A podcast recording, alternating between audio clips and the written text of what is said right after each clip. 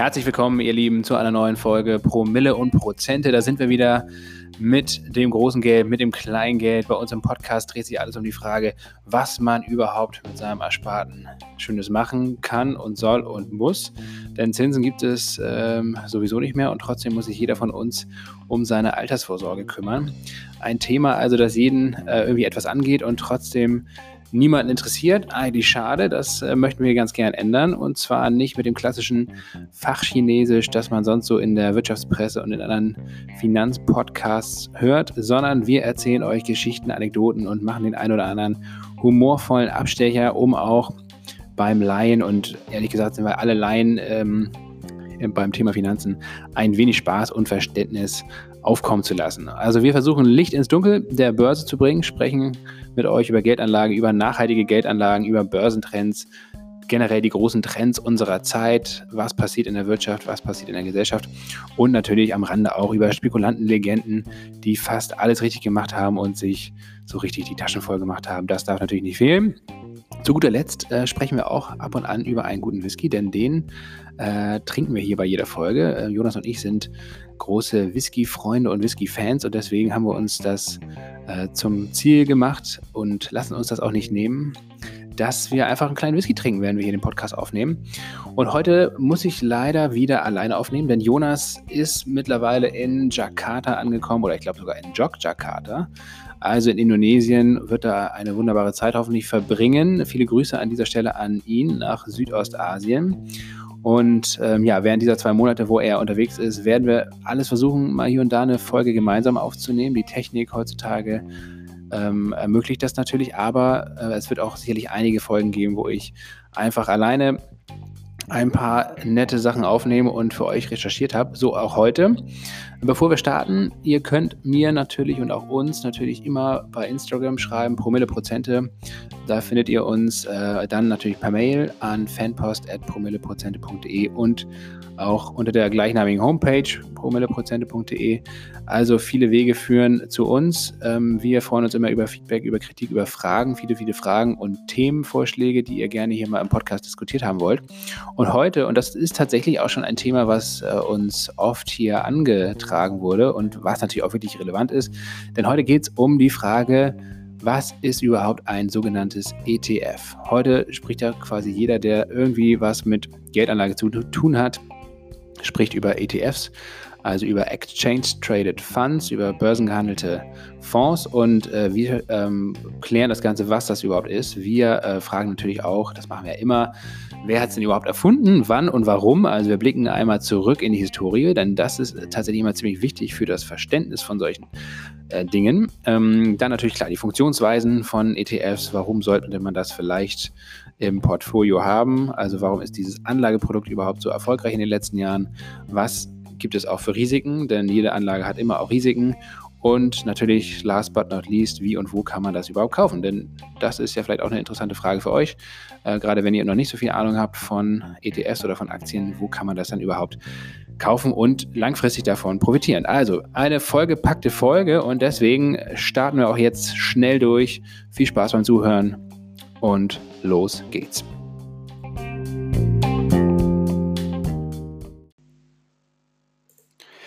Wir starten natürlich, wie wir es gewohnt sind, mit den kulinarischen Raffinessen hier, die uns heute begleiten während dieser Folge. Wir beginnen also mit einem Whisky und ich habe mir heute einen Whisky aufgemacht, der, naja, muss man ehrlicherweise so sagen, nichts Besonderes ist. Ein Talisker 10 also ein absoluter Standard-Whisky, aber ein guter, ein leckerer Standard-Whisky, zehn Jahre im Bourbonfass, im Ex-Bourbonfass gereift. Talisker, ähm, ein Whisky oder eine Distille von der Isle of Skye, also die, die, äußeren Hebriden, ganz im Westen von Schottland, die kleinen Inseln, die da schon im, halb im Atlantik liegen. Und ähm, Talisker zeichnet sich dadurch aus, dass die Whiskys getorft sind. Das heißt also, der, der Geschmack ist recht rauchig und das kommt dadurch, dass das Malz ähm, bei der Trocknung ähm, durch, ja, durch Torfrauch ähm, getrocknet wird und dementsprechend schmeckt der Whisky dann torfig. Die Distille gibt es seit 1831, schon eine ganze Weile. Seit 2002 gehört sie zum Spirituosen Multi Diageo, also ganz, ganz groß im Geschäft. Und ähm, ja, wie gesagt, das Preis-Leistungs-Verhältnis ist auf jeden Fall völlig in Ordnung. Irgendwie 35 Euro kostet, glaube ich, so eine Flasche. Und ähm, besser als der Whisky selbst ist tatsächlich, glaube ich, wirklich die Isle of Skye. Das heißt also als Reiseziel sehr zu empfehlen. Leider wirklich sehr traurig, dass Jonas heute nicht da ist, denn ich war persönlich noch nicht auf der Isle of Skye. Jonas war im Juni äh, bzw. im Mai dieses Jahres auf der Isle of Skye und hätte da jetzt sehr viele schöne Sachen berichten können. Naja, aber das liefern wir dann vielleicht nach. Äh, schaut euch mal ein paar Bilder an und dann merkt man schon, das ist wirklich eine tolle Insel für die eine oder andere Wanderung. So, aber wir wollen natürlich nicht zu viel Zeit mit dem Whisky verbringen. Das werde ich hier nebenbei einfach so ein bisschen schlürfen, ja, den guten Tropfen. Wir wollen uns heute um die Frage kümmern, was überhaupt ein ETF ist und wie das Ganze funktioniert. Ähm, ich habe es eben schon gesagt, ähm, ETF ist eine Abkürzung für den englischen Begriff ähm, Exchange Traded Fund, also börsengehandelter Fonds. Und ähm, es ist entsprechend also ein Investmentfonds, der an einer Börse gehandelt wird. Was eine Börse ist, haben wir ja schon gehabt in der zweiten Folge. Ähm, aber jetzt ein kleiner Exkurs, bevor wir da richtig einsteigen ins Thema, ähm, denn das könnte ja sein, dass der eine oder der andere von euch das eben auch noch nicht ganz weiß, was überhaupt ein Fonds ist. Also ein Fonds ist dazu da, Geld einzusammeln von vielen verschiedenen Investoren, kleinen und großen Investoren, die halt ihr Geld da reinpacken und dann wird dieser Fonds, äh, also diese Geldansammlung, sage ich jetzt mal, ähm, gemanagt von einer Fondsgesellschaft, entweder aktiv oder passiv. Und ähm, in der Normalfall äh, bei, bei, bei dem ETF ist es so, dass dieser ähm, Fonds dann auch oder der, der ETF dann auch an der Börse gehandelt wird. Das heißt, er wird also aufgelegt und man kann ihn eben nicht nur oder nicht über die emittierten der ähm, Fondsgesellschaft kaufen, sondern an der Börse ganz normal wie eine Aktie auch. Und das ist tatsächlich ein großer Unterschied. Denn die klassischen Fonds, auch primär die aktiv verwalteten Fonds, ähm, die werden eben äh, von Fondsgesellschaften aufgelegt und die kann man auch nur bei der Fondsgesellschaften kaufen und dann äh, muss man immer einen Aufgabepreis oder Aufschlagspreis zahlen und das macht das Ganze dann wieder ein bisschen teurer. Das ist einer von vielen Vorteilen äh, von ETFs, dass es eben günstiger wird dadurch, dass man eben nicht diesen Preis zum Beispiel schon gleich direkt beim Kauf hat. Aber auf die ganzen vielen verschiedenen Vorteile gehe ich nachher nochmal ähm, intensiver ein. Mittlerweile muss man sagen, äh, auch aktiv gemanagte Fonds werden an der Börse gehandelt. Also der Unterschied zwischen einem aktiven Fonds, ähm, der ist auch recht einfach erklärt. Ein aktiver Fonds ist, wenn da tatsächlich jemand hinter sitzt, also ein Fondsmanager, der äh, ja nach seinem besten Wissen und Gewissen eben Aktien kauft und verkauft aus diesem Pool an Geld, was er da von seinen Investoren bekommt. Und das macht er manchmal besser manchmal schlechter. Also es gibt natürlich gute Fondsmanager, die richtig gutes Näschen haben für, ähm, für die Entwicklung einer Börse. Und es gibt natürlich auch viele durchschnittliche und auch schlechtere Fondsmanager. Und es ist sehr, sehr schwer natürlich da einen guten zu finden. Das heißt also, die meisten Fonds, die passiv ähm, gemanagt werden, das heißt also, wo eigentlich kein Mensch wirklich die Aktienauswahl macht, sondern dieser passiv gemanagte Fonds, wie ein ETF das ja auch ist, in den meisten Fällen zumindest, äh, der bildet einfach nur ein Aktienindiz ab. Also zum Beispiel ein, den DAX in, in Deutschland, da sind die 30 größten ähm, börsennotierten Unternehmen in Deutschland gelistet äh, oder den S&P 500, den Standard Poor's 500, ähm, das Pendant dazu in den USA, den Dow Jones, den Nasdaq äh, und so weiter und so fort. Es gibt ganz viele verschiedene Aktienindizes, also wo verschiedene Unternehmen drin gelistet werden. Und, ähm, und ein ETF zum Beispiel oder ein passiv äh, gemanagter Indexfonds, der bildet einfach nur diesen Index ab. Das heißt also, wenn der DAX 1,5% hochgeht, dann geht das ETF auf diesen DAX, in dem Fall auf den Indiz, äh, auch um 1, ungefähr um 1,5% hoch. Ähm, ganz, ganz minimale Abweichungen gibt es. Das erkläre ich euch nachher, warum das so ist.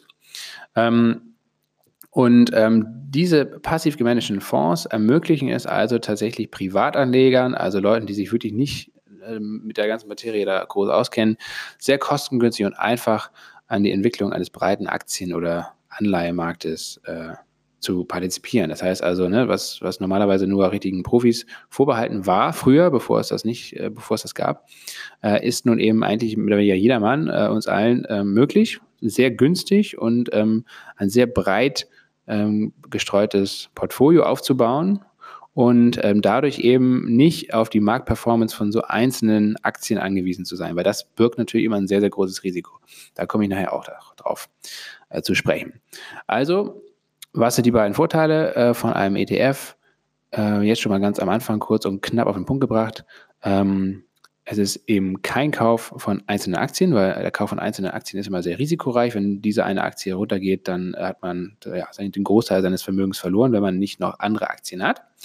Und ähm, der andere Vorteil ist, dass äh, es ein passiv gemanagter Fonds ist in der Regel. Das heißt also, man spart sehr viel Geld, weil man äh, auf den Fondsmanager, also auf denjenigen, der das Ganze managt, äh, verzichtet und man vor allen Dingen auch nicht die Auswahl treffen muss, wer ist denn jetzt überhaupt ein guter Fondsmanager und wer ist ein schlechter Fondsmanager. Also Risikostreuung auf der einen Seite und Kostenminimierung auf der anderen Seite, das sind eigentlich große Vorteile von ETFs. Vor allen Dingen sind sie aber dafür geeignet, und auch das ist eigentlich cool für Privatanleger, wie uns alle, ähm, diese sogenannte Buy-and-Hold-Strategie, die von Warren Buffett, einem legendären Investor aus Omaha, er wird auch immer gerne als das Orakel von Omaha tituliert, also derjenige, der wirklich vorhersagen kann, welche Aktien sich gut entwickeln. Er ist äh, standardmäßig immer unter den zehn reichsten Menschen der Welt eigentlich zu finden. Ähm, aber Warren Buffett hat eigentlich gar nicht so viel äh, in die Zukunft geschaut, sondern er hat einfach eine sehr simple und sehr einfache und trotzdem sehr erfolgreiche Strategieverfahren. Er hat nämlich diese Buy-and-Hold-Strategie ähm, geprägt. Das heißt also, man kauft, wie der Name schon sagt, man kauft Aktien und lässt die einfach liegen. Man hält die einfach Jahre oder am besten Jahrzehnte lang und kümmert sich nicht drum und man verkauft die auch vor allen Dingen zwischendurch nicht, auch wenn es mal eine Krise gibt. Äh, denn ähm, alle Beobachtungen über die Jahrzehnte hinweg belegen, dass es letztendlich die absolut erfolgreichste Strategie weil man diese ganzen kurzfristigen Kurzschwankungen zwischendrin einfach ausblendet und eben auch natürlich viele, viele Kosten spart, wenn jeder Aktienkauf und Verkauf kostet ja Gebühren, mittlerweile nicht mehr so viel wie früher, aber damals eben noch viel mehr. Das heißt also, die Rendite von solchen passiven äh, Anlagestrategien, die sind eigentlich immer die besten und ein ETF eignet sich extrem gut ähm, dafür, eben langfristig gehalten zu werden, ne? weil es dann einfach sehr gut dafür gedacht ist und auch der Gründer, auf den ich gleich zu sprechen komme, der hat genau das auch im Sinn gehabt. Also, dass man wirklich eine breite Streuung hat, eine breite Risikostreuung und dass man dann eben diese Indizes oder diese Indexfonds damals noch lange, lange hält. So, aber jetzt fragt man sich natürlich, wie gelingt denn überhaupt einem ETF die Wertentwicklung eines bestimmten Index, zum Beispiel dem DAX, um bei dem Beispiel zu bleiben, abzubilden.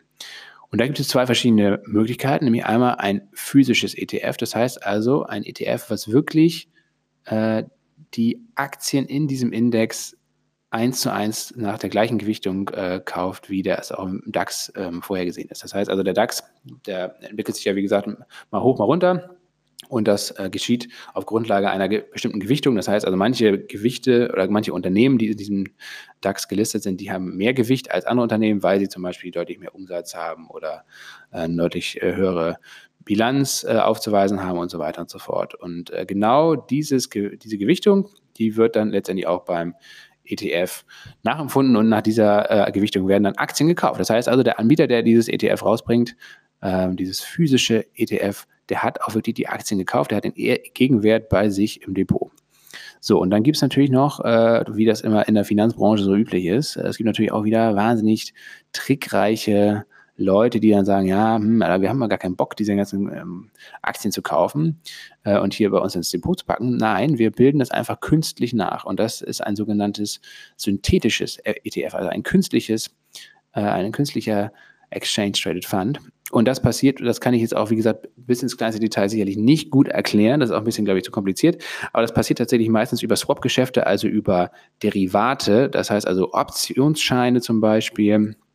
Und ähm, die Aktien werden dann nur geliehen, beziehungsweise man hat dann noch einen dritten Partner drin, ähm, mit dem man das gemeinsame Risiko dann immer hin und her ähm, schmeißt. Diese synthetischen ETFs, die sind günstiger meistens für den ähm, Emittenten und dementsprechend auch dann für den Kunden, der das Ganze zeichnet, also uns. Aber äh, das Risiko ist auch entsprechend höher, weil das Produkt an sich einfach viel, viel komplizierter ist als so ein physischer, physischer ETF. Und ähm, es ist zwar, dieses Ausfallrisiko ist zwar gesetzlich begrenzt, das heißt also, man muss auch immer äh, mindestens äh, 90 Prozent der, des ETS-Werts auch ähm, mit mit Gegenwert, also im Bargeld zum Beispiel oder Aktien ähm, vorhalten, aber ähm, eben 10% Ausfallrisiko besteht. Das ist gesetzlich auch so ähm, genehmigt und deswegen ist das Risiko bei synthetischen ETFs ein bisschen größer als bei physischen ETFs. Wo das oft eingesetzt wird, synthetische ETFs tatsächlich, mittlerweile kann man eben nicht nur Index äh, oder Indizes, äh, nationale Aktienindizes zum Beispiel nachbilden, oder da ETFs draus kaufen, sondern natürlich auch für viele Schwellenländer zum Beispiel oder Rohstoffmärkte. Also es hat sich unglaublich diversifiziert, der ganze Markt, und man kann eigentlich auf alles und äh, jeden äh, einen ETF kaufen. Und äh, da ist dann oft ziemlich kompliziert, da tatsächlich die richtige Aktie dann auch wirklich zu kaufen, die dahinter steht oder wo das äh, eigentlich abgebildet werden soll. Und dementsprechend hilft man sich dann gerade bei solchen ähm, Schwellenländermärkten oder auch bei Rohstoffgeschäften hilft man sich dann mit diesen Optionsschein- und Derivategeschäften. Also alles wieder ein bisschen komplizierter, aber gut, die ganze Finanzwelt ist ja sowieso immer ziemlich kompliziert, das sind wir ja gewohnt. Ne? Und dann, um das Ganze noch ein bisschen komplizierter zu machen, aber das ist eigentlich gar nicht so, gar nicht so kompliziert.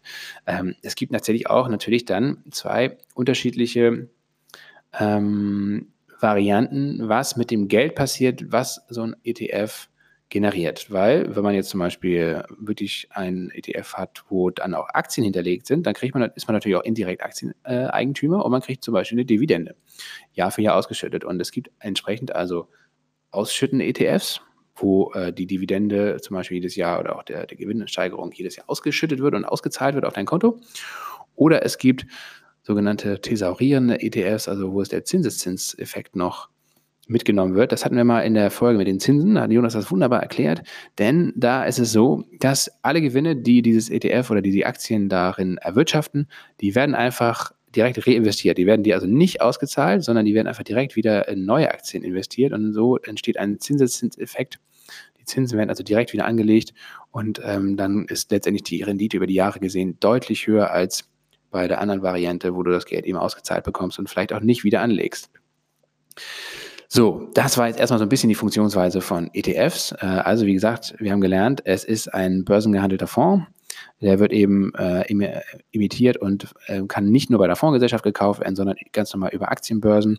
Und diese ETFs, die bilden entweder Aktienindizes wie den DAX zum Beispiel oder den Nasdaq oder den Dow Jones nach oder aber Rohstoffmärkte, verschiedene Branchen, Länder ähm, und so weiter und so fort. Es gibt tausende von ETFs mittlerweile und äh, man kann eigentlich auf jedes äh, auf jeden Markt oder auf, auf jede Art von Zusammensetzung irgendwie spekulieren und dabei sein Risiko streuen und das eben auf sehr günstige Art und Weise im Vergleich zu früheren Produkten, die es da gab.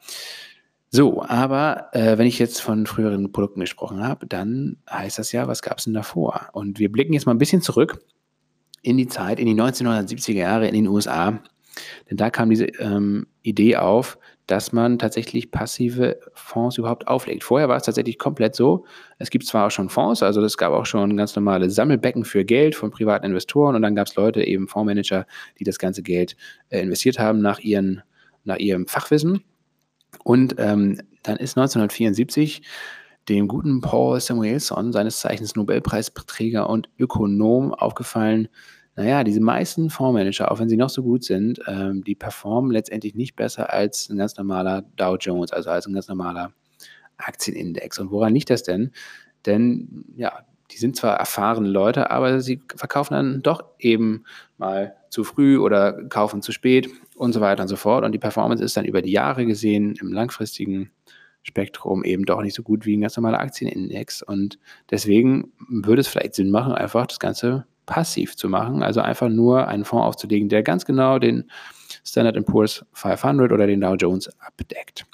Das war seine These und er hat in seinem Essay danach gefragt, Mensch, hier an die Fondsmanager an der Wall Street, warum gibt es nicht mal jemanden, der das einfach ausprobiert? Und den gab es tatsächlich, den, äh, den tatsächlichen Erfinder dieser Indexfonds und äh, der heutigen ETFs, nämlich John C. Bogle. Ich glaube, so wird er ungefähr ausgesprochen. Und ähm, ihm verdanken wir eigentlich, dass es diese Innovation gab. Und ähm, er hat das eigentlich in seinem Buch uh, The Little Book of Common Sense Investing sehr schön uh, auf den Punkt gebracht. Denn er hat gesagt, suchen Sie nicht nach der Nadel im Heuhaufen, sondern kaufen Sie einfach den ganzen Heuhaufen. So, und das trifft nämlich ganz gut. Ähm, also die Nadel steht für die Suche nach einzelnen Aktien mit einer überdurchschnittlichen Performance. Ne? Das ist das, was der Fondsmanager macht oder letztendlich natürlich auch wir als Privatperson, wenn wir einzelne Aktien kaufen. Wir versuchen, eine Aktie zu finden, die richtig gut performt, die richtig gut im Kurs steigt und eine dicke Dividende macht und dann ähm, haben wir daraus einen Gewinn. Aber es ist natürlich wahnsinnig schwer, diese Aktienentwicklung vorauszusehen und diese Nadel im Heuhaufen zu finden. Das heißt also, der Heuhaufen steht sinnbildlich für den Kauf des gesamten Sektors oder des gesamten Index oder der gesamten Anlageklasse. Und ähm, dieser Investmentansatz, und das zeigt sich, wie gesagt, über die langfristige Betrachtung hinweg, erzielt mit einer sehr hohen Wahrscheinlichkeit eine bessere Rendite als äh, eine durchschnittlich, ein durchschnittlich aktives verwaltetes Portfolio. Ne? Also wenn, wenn da jemand wirklich tagtäglich oder mehrmals im Monat Aktien kauft und verkauft und versucht äh, eben immer genau im richtigen Zeitpunkt diese Kaufentscheidung zu treffen. Hatten wir ja auch schon bei der Folge über die Börse. Das gelingt den wenigsten vor allen Dingen über einen langen Zeitraum hinweg betrachtet. So, also der äh, John C. Bogle, der hat das dann äh, aufgelegt, tatsächlich, äh, mit seiner äh, Fondsgesellschaft. Und zu Beginn musste er sich da ziemlich viel anhören. Äh, also die Kritik war natürlich groß, ähm, weil ein Indexfonds natürlich keine Eigenleistung enthält. Also ne, die, gerade die Fondsmanager, die dann äh, auf ihr Wissen gepocht haben, auf ihre aktive, auf ihre aktive Managementleistung, die fanden das natürlich gar nicht so witzig. Das sei auch unamerikanisch.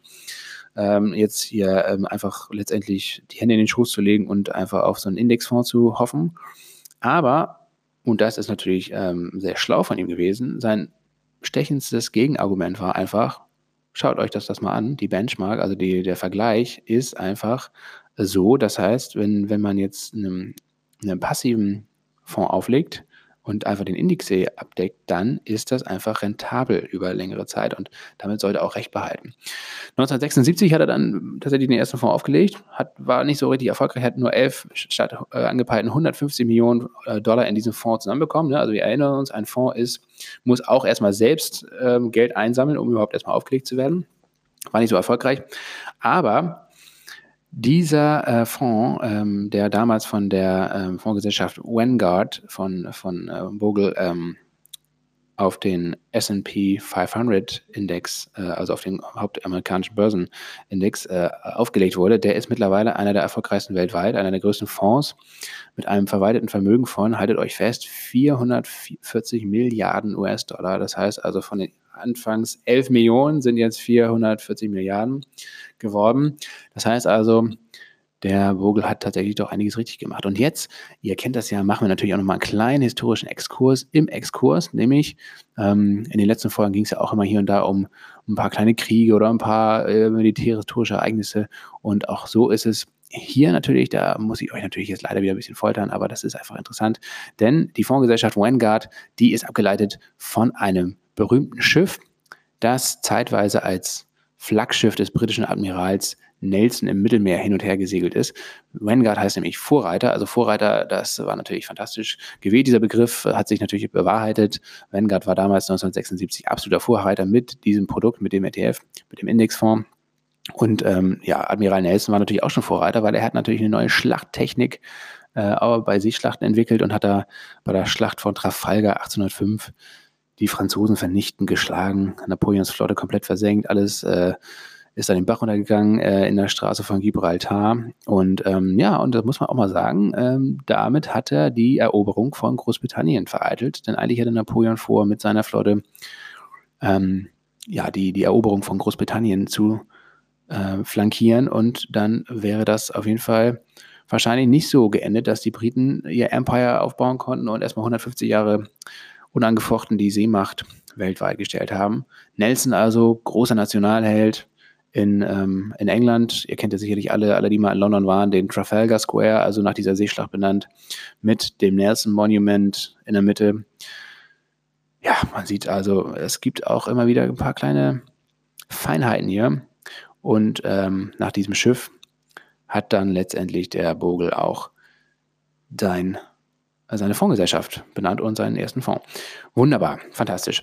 Also, und ähm, er war damit also dann am Anfang zwar nicht erfolgreich, aber hat ziemlich schnell Erfolg gehabt.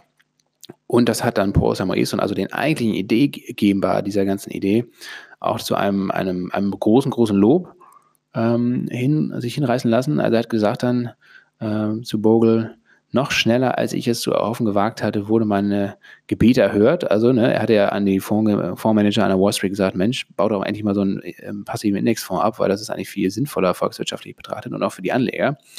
Und ähm, äh, Samuelson hat dann weiter gesagt, ich sehe diese Erfindung Bogels auf einer Stufe mit der Erfindung des Rades, des Alphabets, der Gutenberg-Presse, Wein und Käse. Das heißt also, er hat wirklich ähm, die ganz, ganz großen Errungenschaften der Menschheit hier aufgezählt.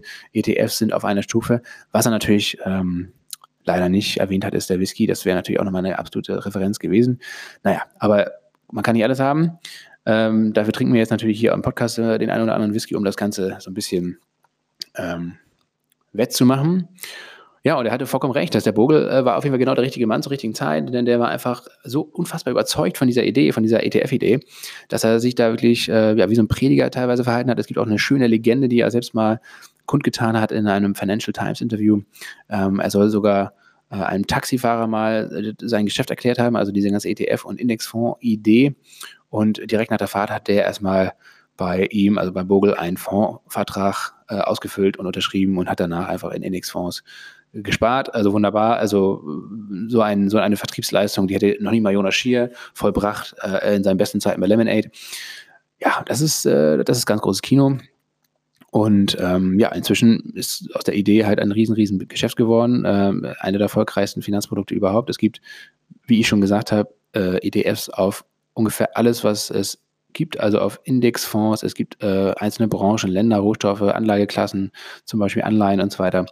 All das wird von ETFs mittlerweile abgedeckt und kann ja für jeden eigentlich sehr, sehr günstig und sehr einfach erworben werden. Ähm, und der, der, ja, der Widerstand von den Fonds und von den Brokern, die natürlich damit ihr Kerngeschäft verlieren. Ne? Also Fondsmanager sind demnächst wahrscheinlich dann auch irgendwann arbeitslos, weil sie einfach viel, viel teurer sind und äh, nicht unbedingt besser performen. Ähm, die finden das Ganze natürlich nicht so witzig. Aber so ist das nun mal. Wir blicken jetzt mal äh, auf äh, den Markt insgesamt und fragen uns, warum ETFs eigentlich so erfolgreich sind und seit wann äh, das so ist. Lange Zeit muss man sagen, wir haben ja eben gesagt, äh, 1976 wurde das erste, der, der erste Vorläufer von dem ETF emittiert in den USA. In Europa hat das tatsächlich wirklich erstmal noch knapp 30 Jahre gedauert, bis überhaupt davon irgendwas angekommen ist. Nämlich erst ähm, kurz nach der Jahrtausendwende kamen die ersten ETFs in Europa auf den Markt wurden auch erstmal nicht groß beachtet. Das hat sich allerdings dann ziemlich schlagartig geändert mit der Finanzkrise 2008. Und mittlerweile, und das muss man sich mal auf der Zunge zergehen lassen, äh, weltweit waren 2008, also zur Zeit zum Ausbruch der Finanzkrise, waren noch 700 Milliarden Dollar insgesamt äh, im ETF-Markt angelegt. Mittlerweile sind es über 5 Billionen ähm, ETFs. Äh, also das ist schon ein gigantischer Betrag. Das kann man sich gar nicht mehr vorstellen, wie viel das sind. Und es kommen eigentlich tagtäglich neue ETFs dazu. Und ähm, ja, und, und das liegt eben an drei ganz, ganz wesentlichen Punkten. Ich habe am Anfang schon mal kurz so ein bisschen versucht, die Vorteile zu erwähnen. Jetzt mache ich es noch mal ein bisschen ausführlicher. Also äh, die drei wesentlichen Aspekte für diesen ETF-Erfolg sind die folgenden eigentlich. Ähm, die Nachbildung eines Index ermöglicht natürlich Anlegern einen unkomplizierten Zugang zu einem sehr diversifizierten Portfolio. Ne? Und äh, das äh, ist einfach so als Privatanleger nicht möglich. Man kann eben sehr schwer so ganz viele verschiedene Aktien kaufen ähm, zu so geringen Kosten. Das geht einfach nicht. Und man hat natürlich dann immer auch das Risiko, dass man eben auf die falschen Aktien setzt. Beim ETF wird das Risiko sehr breit gestreut. Ähm, dann die schon erwähnten geringen Kosten. Also bei aktiv verwalteten Fonds sind das ungefähr so 2% der Anlagesumme im Jahr, die eben für die Verwaltung ähm, draufgehen, für die Fondsmanager, die dahinter sitzen und dann halt die Aktien hin und her jonglieren. Bei dem ETF ist das in der Regel so zwischen äh, 0,1 und maximal 0,6, 0,7 Prozent mit deutlich sinkender Tendenz noch, weil es eben immer bessere Technik gibt, um das Ganze abzuwickeln und das eben hochautomatisiert läuft und dementsprechend sinken die Kosten da sogar noch. Äh, also schon ein beträchtlicher Betrag, wenn das Jahr für Jahr eben ein bis zwei Prozent teilweise niedriger ausfällt als bei aktiv gemanagten Fonds. Und das dritte ist, und das ist eben auch nicht zu unterschätzen, das hatten wir te teilweise auch schon in der Folge über die Börse, ähm, ein wesentlicher Faktor ist eben auch immer die Liquidität eines äh, Produktes. Und die Liquidität bei ETFs ist äh, sehr, sehr hoch. Das heißt also, man kann eigentlich sehr schnell ein- und aussteigen und man kann ähm, eigentlich zu jedem ja, tagesaktuellen Kurs kann man eben Fondsanteile oder ETFs verkaufen und auch natürlich kaufen.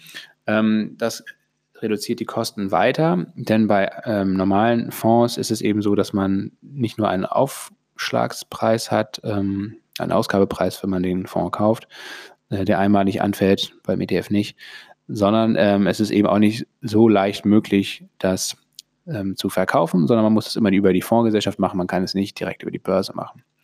Also diese drei Punkte, unkomplizierter Zugang zu einem diversifizierten Portfolio, also Risikostreuung auf Deutsch und ähm, geringe Kosten plus eine hohe Liquidität im Markt. Das sind eigentlich die drei wesentlichen Faktoren oder auch die drei wesentlichen Erfolgsfaktoren für, für ETFs. Ne?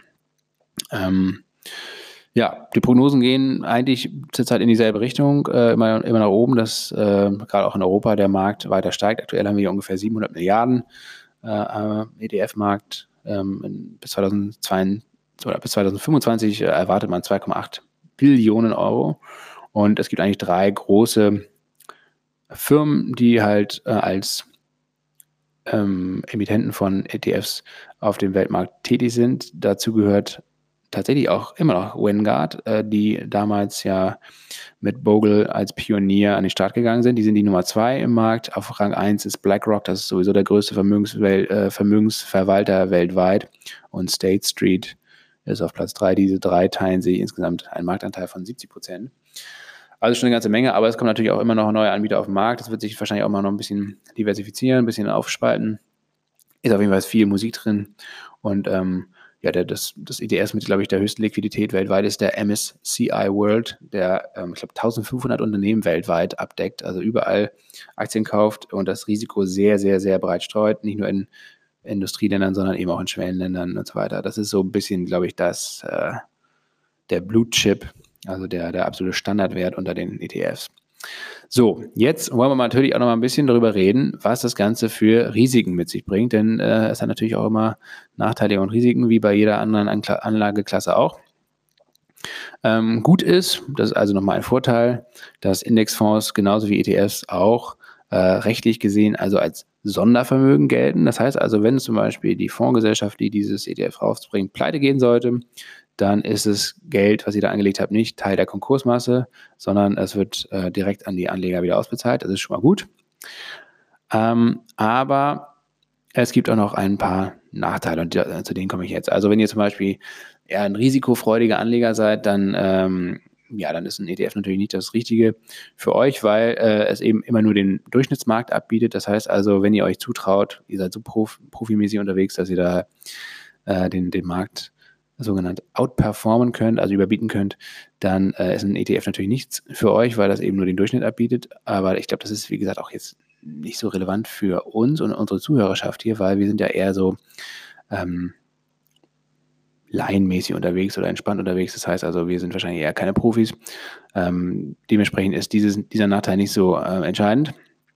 Ähm, ansonsten ist natürlich zu nennen, dass äh, wie bei jeder anderen Aktie, die man kauft, auch äh, ein ETF natürlich immer auch nur die, das Marktrisiko oder auch das Marktrisiko und das Kursrisiko abbildet.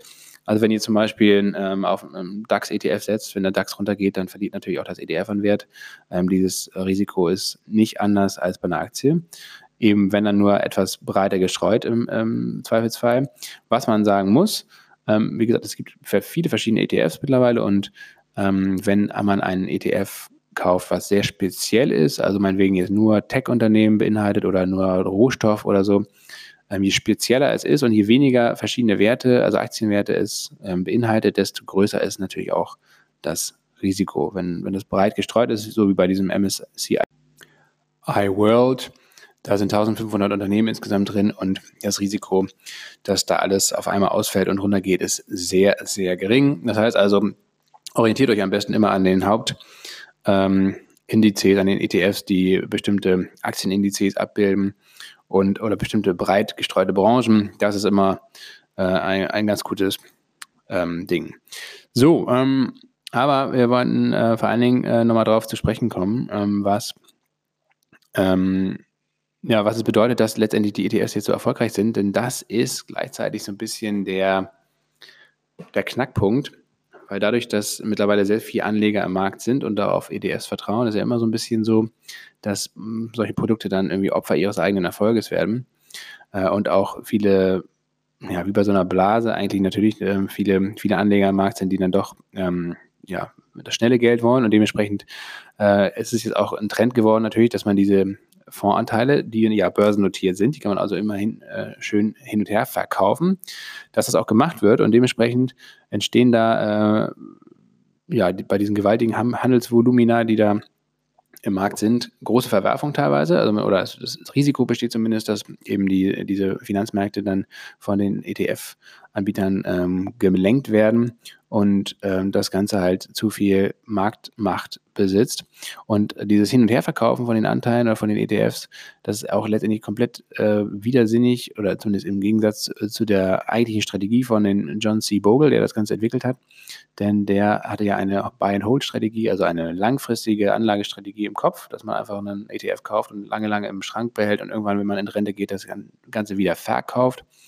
Der hat das auch jetzt vor seinem Tod im äh, Januar 2019 äh, vielfach kritisiert, dass die Entwicklung, die da aktuell passiert, ganz und gar nicht in seinem Interesse ist. Ne? Also wie das dann so oft ist, ähm, wenn was erfolgreich ist, dann äh, gibt es viele, viele Leute, die dann da auf den Zug aufspringen. Ja, und dann entsteht natürlich vielleicht auch wieder irgendwann eine Blase.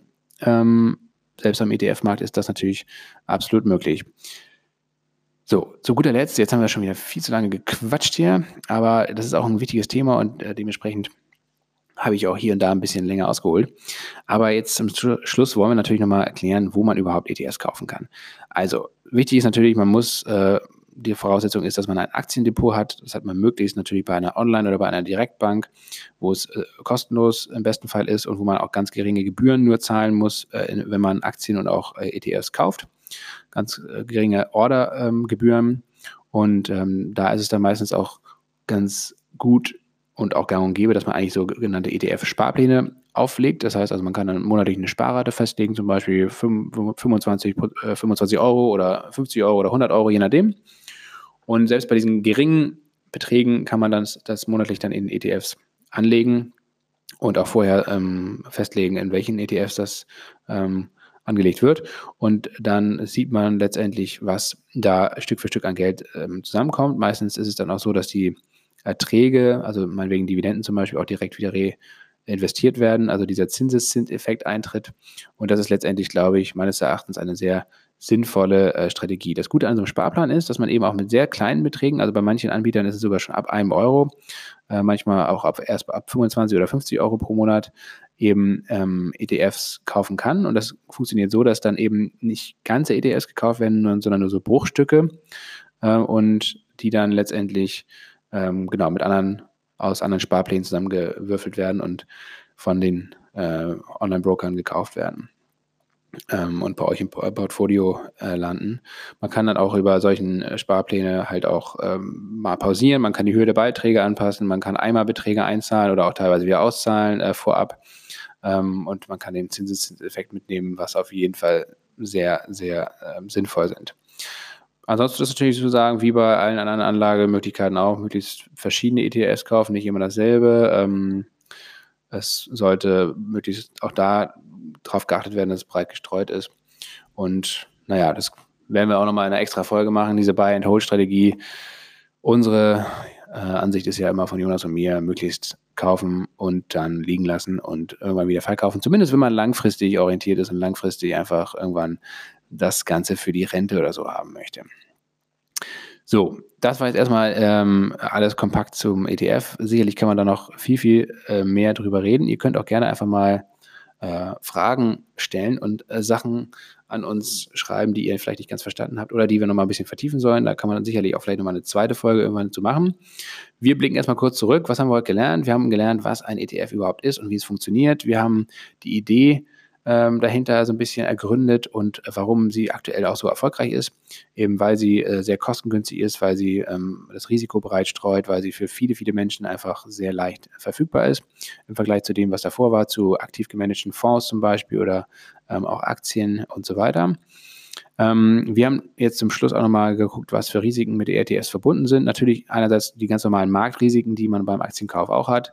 Wenn ein Index Index runtergeht, auf dem man einen ETF hält, dann geht auch das ETF runter. Und je spezifischer oder spezieller ein ETF ist, also äh, meinetwegen, wenn das ganz spezifische Rohstoffmärkte abdeckt oder irgendwelche Schwellenländermärkte oder bestimmte kleine Branchen, ähm, je spezieller, desto größer ist in der Regel auch das Risiko. Je breiter das aufgestellt ist, das ETF, desto geringer ist das Risiko. Ähm, genau, und dann haben wir natürlich auch noch gelernt, dass ähm, ETF ähm, ähm, zu kaufen sind, wenn man ein ganz normales Aktiendepot hat, möglichst natürlich bei einer Online- oder bei einer Direktbank, um die Kosten gering zu halten. Und ähm, dass man das Ganze auch über einen Sparplan machen kann, wo man einfach monatlich einen Betrag festlegt und ähm, in welche ETFs das ungefähr fließt, das Geld. Und dann kann man monatlich äh, was zurücklegen und gucken, dass man halt auf lange Sicht ein bisschen Geld äh, zurücklegt und, und davon leben kann irgendwann. Also in der zur Rente zum Beispiel. Ne? Das ist ja immer das Wichtige, was wir äh, in unserer Generation jetzt hier mit 20, 30, 40 noch nicht so vor Augen haben. Aber die staatliche Rente, die wird leider aller, aller Voraussicht nach nicht mehr sonderlich gut sein. Das heißt also, vielleicht macht es Sinn, sich damit mal auseinanderzusetzen. So, und dann last but not least haben wir natürlich äh, wieder leckeren Whisky ähm, getrunken und ähm, etwas darüber gelernt. Und auch die britische Royal Navy mit ihrem glorreichen Admiral Nelson kam hier auch davor. Auch das eine kleine direkte oder indirekte Verbindung eher mit dem ETF. Wir sind am Ende. Ich bin am Ende, weil Jonas ist ja äh, schon mehr oder weniger gar nicht angetreten hier zu dieser Folge.